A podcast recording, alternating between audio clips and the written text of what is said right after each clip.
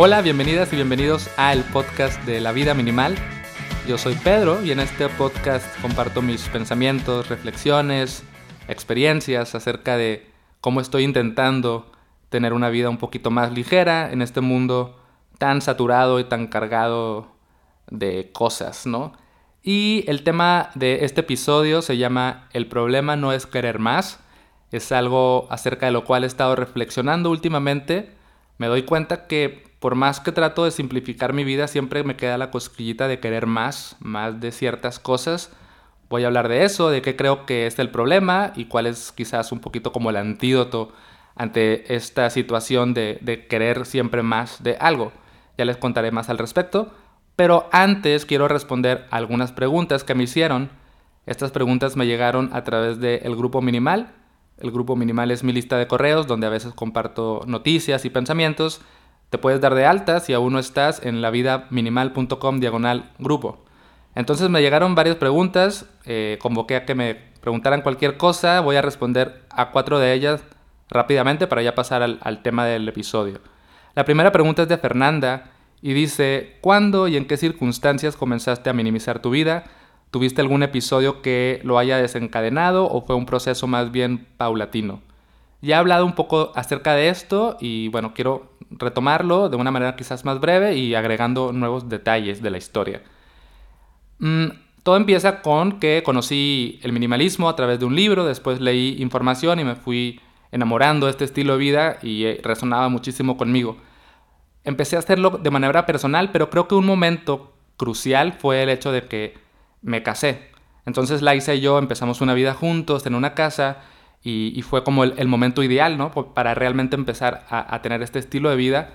Y ojo, no estoy diciendo que necesites casarte o tener tu propia casa para tener una vida minimalista, simplemente fue mi experiencia, pero cualquiera puede empezar en cualquier momento, ¿no? Algo que quiero agregar a la historia que no había contado antes es que en mi bandeja de entrada el otro día me encontré un correo que el asunto es la vida minimal, pero es un correo del año 2014, antes de que yo supiera que iba a hacer un blog y un libro y un podcast llamado La vida minimal.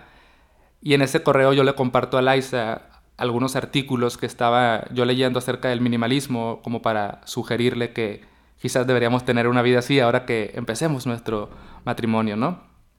Entonces se me hizo curioso que ya había escrito las palabras la vida minimal sin saber que iba a convertirse en todo esto. Algo que también quiero agregar es que para mí también un momento de simplificar que fue muy inspirador y que hizo un gran cambio en mí fue el tema de la ropa. Recuerdo muy bien cuando decidí depurar como de una manera más profunda y más consciente mi closet, cuando decidí quedarme realmente con la ropa que me gusta, con la ropa que me pongo. También traía la idea de vestirme igual todos los días, este concepto de, de tener como medio un uniforme entonces cuando hice esto realmente me gustó, me sentí bien y fue también, o sea, lo recuerdo como un, un milestone, ¿no? En, en, mi proceso de depuración. Pero bueno, al final sigue siendo un proceso y, sigo trabajando. El tema de la ropa, por ejemplo, acabo de, de, reabastecer un poco mi closet porque ya me sentía muy, muy limitado. Ya, ya estaba como, ya, ya había llegado al extremo de la escasez, ¿no? Entonces, eh, hay que buscar siempre el equilibrio y, y en la ropa, pues no es la excepción. Ya tuve que agregar algunas prendas nuevas a mi vestimenta. La siguiente pregunta es de Adriana. ¿Cómo encontrar el equilibrio entre mi sentido de responsabilidad con todo y una vida más minimal? Quizás debería conocer un poquito más de a qué te refieres con tu sentido de responsabilidad, pero pienso dos cosas. Una es que quizás el minimalismo es una forma de identificar y hacernos conscientes de qué somos realmente responsables, cuáles son nuestras verdaderas responsabilidades creo que es común como adjudicarnos responsabilidades que quizás no nos pertenecen y eso a veces puede hacer nuestra vida como más cargada y más saturada. No sé. Y la otra es que pienso que incluso una vida minimal es igual a una vida más responsable, porque cuando simplificamos, realmente lo que estamos haciendo es destinar nuestros recursos, nuestro tiempo, dinero a las cosas que son realmente importantes y de las cuales somos responsables. Entonces, Creo que minimizar nuestra vida es hacernos responsables de ella y además trae como consecuencia hacernos responsables de nuestra salud, de nuestro bienestar, del medio ambiente, del trabajo que realmente importa. Entonces creo que la responsabilidad y el minimalismo van un poquito de la mano. Otra pregunta, esta es de Valentina. ¿Cuánto te tardaste en llegar a la vida minimal? Llevo casi un año. Me gusta responder a esto porque suele haber a veces esta impresión de que uno llega ya al minimalismo y ya está ahí por siempre y ya está en el lugar adecuado, ¿no? Yo pienso que nunca se llega realmente, sino que es como una, un trabajo constante, es un estilo de vida que adoptas. Entonces, eh, yo tengo cinco años en esto y sigo como cuestionándome cosas, revisando, trabajando. Y un poco la idea es esa, ¿no? Como no sentir que tienes que llegar a una meta, sino abrazar el minimalismo como un estilo de vida, tal vez que está siempre ahí y siempre te trae como nuevas incógnitas y nuevos retos. Así que no importa si tienes un mes, un año o 20 años, ya estás ahí y pues la idea es seguir, seguir con ese camino, si es que te hace bien y es que, si es que estás encontrando ahí un poquito como el balance que estás buscando. Y finalmente, María Fernanda, ¿algún consejo sobre cómo hablar con familiares que no te regalen cosas?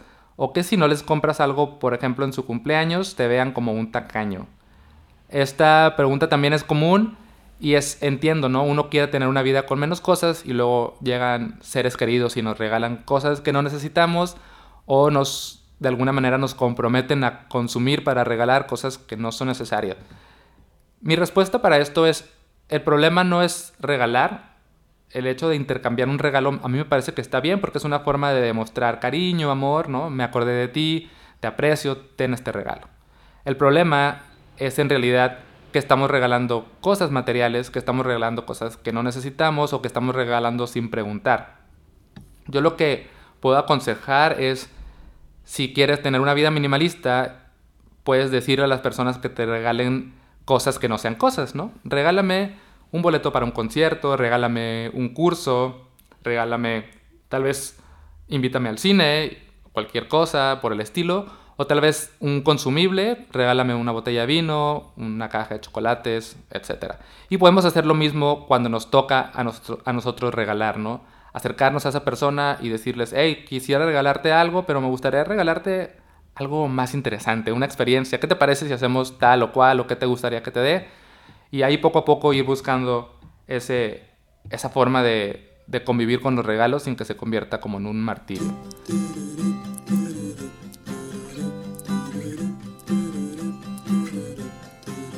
Ahora sí, el tema de, este episodio. El problema no es querer más. Esto surgió del hecho de que, a ver, yo al final estoy en este estilo de vida minimalista, de alguna manera tengo cierta, o no sé, cierto compromiso, porque, digamos, soy un vocero de esta filosofía, entonces tengo que estar constantemente cuestionándome cosas.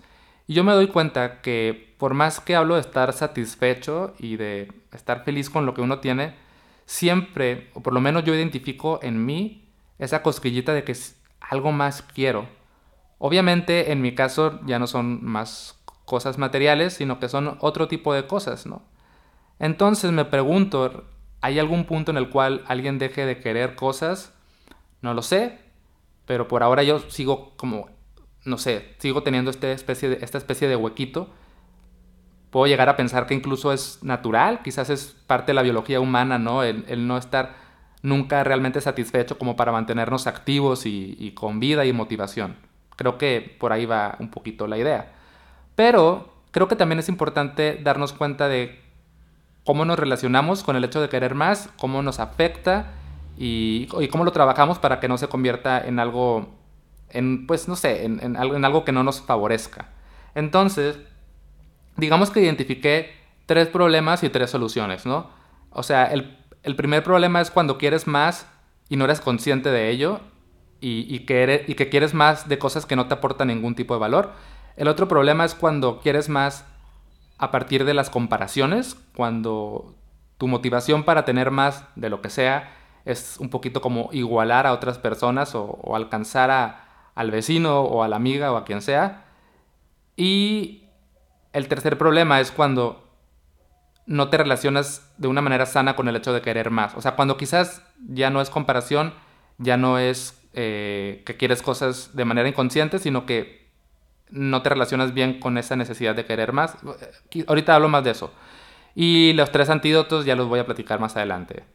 Entonces, El primer, el primer problema es quizás donde a lo mejor está, no sé si la mayoría de la sociedad, pero es este estado un poquito más zombie, ¿no? De que quiero más, quiero más, quiero más, no sé ni por qué, simplemente estoy en esta burbuja de querer más, entonces consumo más, acumulo más, eh, quiero más dinero y, quiero más de todo y estoy saciando o tratando de encontrar esta felicidad en tener más, pero nunca llego ahí, ni sé por qué, entonces incluso quizás en esta, en esta problemática también está el tema de los vicios, no quiero más alcohol, más drogas, eh, como e, e, esta búsqueda eterna de más, inconsciente y que puede ser muy grave, porque además estamos buscando más de cosas que ni siquiera nos aportan nada de valor, ¿no? Como no nos aportan nada de valor acumular más y más zapatos, ni comprar más y más ropa o más y más adornos o lo que sea. Entonces, quizás ese es el primer como problema. El segundo, o tal vez es complemento del primero, es el tema de la comparación, como ya les contaba, que cuando tu motivación para querer más ni siquiera es auténtica y genuina es... Y yo he estado ahí tal vez en ocasiones de que quiero más solamente como por, como por FOMO, ¿no? Porque pues todos están ahí y yo también quiero. Un, un ejemplo que les puedo dar es en el mundo de personas que nos dedicamos a crear contenido, como es mi caso, pues es común de repente compararte con otras personas que hablan de temas similares a los tuyos. Entonces, pues yo a veces veo gente que habla de, ciertos temas de desarrollo personal, que tiene tantos seguidores y yo, ah, es que entonces quiero más seguidores. ¿Por qué? Porque él tiene tantos seguidores, yo también quiero. Entonces, es una motivación realmente muy vacía, tal vez, o, quizás no muy consciente, porque quiero más solo por, por comparación. Y esto pues no, no, creo que traiga nada bueno, porque también pues es, es actuar desde un lugar que creo que no, no es eh, genuino, ¿no? Y el tercer problema, que es donde creo que yo estoy en este momento y tal vez las personas, o sea, tal vez que escuchan este podcast, me refiero a que tal vez tú también estás como en este eh, espectro, ¿no? Es el, el que, ok, sí quiero, quiero más de algo que me aporta valor, es auténtico, no es por comparación, pero aún así me siento como raro o rara, como insatisfecho, como que me falta algo. Y aquí pueden entrar, por ejemplo, cosas como quiero más experiencias, quiero viajar más, quiero tener más conocimiento, quiero leer más libros, quiero hacer más proyectos, o a lo mejor en mi caso quiero grabar más podcasts, quiero hacer más libros, quiero hacer más cosas. Entonces, creo que aquí lo bueno es que, bueno, hay una motivación, eh, son cosas pues cosas chidas, ¿no? Pero creo que es posible y yo identifico que me pasa que como que no estoy tranquilo. Y eso es algo que no me gusta y es algo que creo que hay que trabajar y es algo en lo que estoy trabajando. Porque supongo que lo ideal es sí querer más de estas cosas que, que están buenas, que están interesantes, que aportan, que me hacen crecer, pero sin sentir que no soy suficiente, sin, más bien sintiéndome como pleno aún así eh, aún con la necesidad de querer ciertas cosas, ¿no? Entonces, ahora mi siguiente paso en este, en este episodio es hablar de como antídotos que he encontrado o que trato de incorporar en mi vida para no sentir este, esta especie de como insatisfacción rara, ¿no? Creo que la, la primera, y esta funciona creo que para, para todo, y siempre lo digo, es hacerte consciente, es darte cuenta, es abrir los ojos, autorreflexionar y decir, a ver, ¿qué estoy haciendo? ¿Por qué quiero más de esto? ¿Qué estoy buscando con esto? ¿Cómo me hace sentir? ¿De dónde viene el impulso de querer más? Entonces me empiezo a ser poco a poco consciente y conozco qué está pasando por mi mente, qué está pasando en mi vida y ya, quizás tengo un panorama un poquito más claro de, cómo me estoy sintiendo y si esto tiene que ver con que quiero más de ciertas cosas o por tal o cual razón. Ya, y una vez que uno se da cuenta, creo que todo se vuelve más fácil en todos los aspectos de la vida. El, tema principal es abrir los ojos. Y luego hay dos virtudes que son muy sanadoras y que están súper trilladas, seguro ya, ya las conoces, que son la gratitud y la generosidad. Y pues no se me ocurren otras porque creo que esa es, esa es la respuesta, ¿no? Por un lado, la gratitud que consiste en realmente apreciar, valorar, expresar tu agradecimiento por las cosas que ya tienes, ¿no? Esto es algo que yo sí practico, o sea, hago el esfuerzo y poco a poco lo he ido incorporando como algo natural y creo que soy una persona bastante agradecida Eh, todos los días reflexiono acerca de lo que tengo, lo valoro, lo expreso, externo mi gratitud y me ayuda. Y porque al final es eso, puedes querer mil cosas, pero siempre cuando regresas a valorar lo que ya tienes, desde lo más básico como la salud, agua, comida, techo, personas que te quieren, dices, ah, ok, sí está bien querer más, pero no debo olvidarme de que ya tengo esto. O tal vez, quizás volviendo al ejemplo de los seguidores que mencionaba hace rato, es, a ver, en lugar de, de querer más seguidores, ¿por qué no apreciarlos que ya están aquí, que te están regalando tus oídos en este momento? Y entonces aprovecho para agradecerte, ¿no? Por, por estar escuchándome aquí y quizás eso me hace sentir un poquito más en calma. Entonces la gratitud es clave. Y finalmente la generosidad, que si uno analiza todas las prácticas espirituales, religiones, todo el tema de desarrollo personal, siempre la generosidad aparece ahí como la última etapa de todo. Y creo que cuando nos volvemos personas más generosas es cuando realmente sanamos ese, ese vacío de querer más, según yo, porque es algo que todavía no he experimentado. No es que no sea una persona generosa, pero creo que me falta hacer más, o sea, tengo que poner más en práctica la, la generosidad. Poniendo ejemplos, ¿no? Quizás hay quienes dicen, es que ya viajé mucho, pero quiero seguir viajando y, tengo esta necesidad de viajar y viajar y conocer. Tal vez nunca vamos a conocer todo el mundo, siempre va a haber viajes por hacer. Pero me pongo a pensar, quizás la solución a eso es, ¿qué pasa si ayudo a otras personas a viajar? ¿Qué pasa si hago donaciones para que personas de escasos recursos puedan viajar? Es un ejemplo que se me ocurre de cómo la generosidad viene a cubrir este rol de, extendernos más allá de nosotros, de nuestro egoísmo, y quizás es este antídoto ante eh, el querer más, y entonces ser generosos es algo en lo que hay que trabajar, yo quiero hacerlo, es, de mis metas, cosas que quiero practicar, y en eso estoy, ya después les contaré cuando sea un poquito más generoso, no, no es que sea súper egoísta y tacaño, solo, no sé, me falta practicarlo más, ¿no? Y pues creo que hasta ahí puede llegar este episodio. Entonces reflexiona. Cómo te sientes, crees que sientes esta como cosquillita de querer más. ¿Qué son las cosas que quieres? ¿Quieres más dinero? ¿Más cosas? ¿Más experiencias? ¿Más logros? ¿Más reconocimiento? ¿De dónde viene ese impulso de querer más? ¿Viene de una comparación o es genuino, es auténtico? Y finalmente, cómo puedes relacionarte mejor con el hecho de querer más, cómo puedes practicar la gratitud, cómo puedes hacerte consciente primero, luego practicar la gratitud y después la generosidad.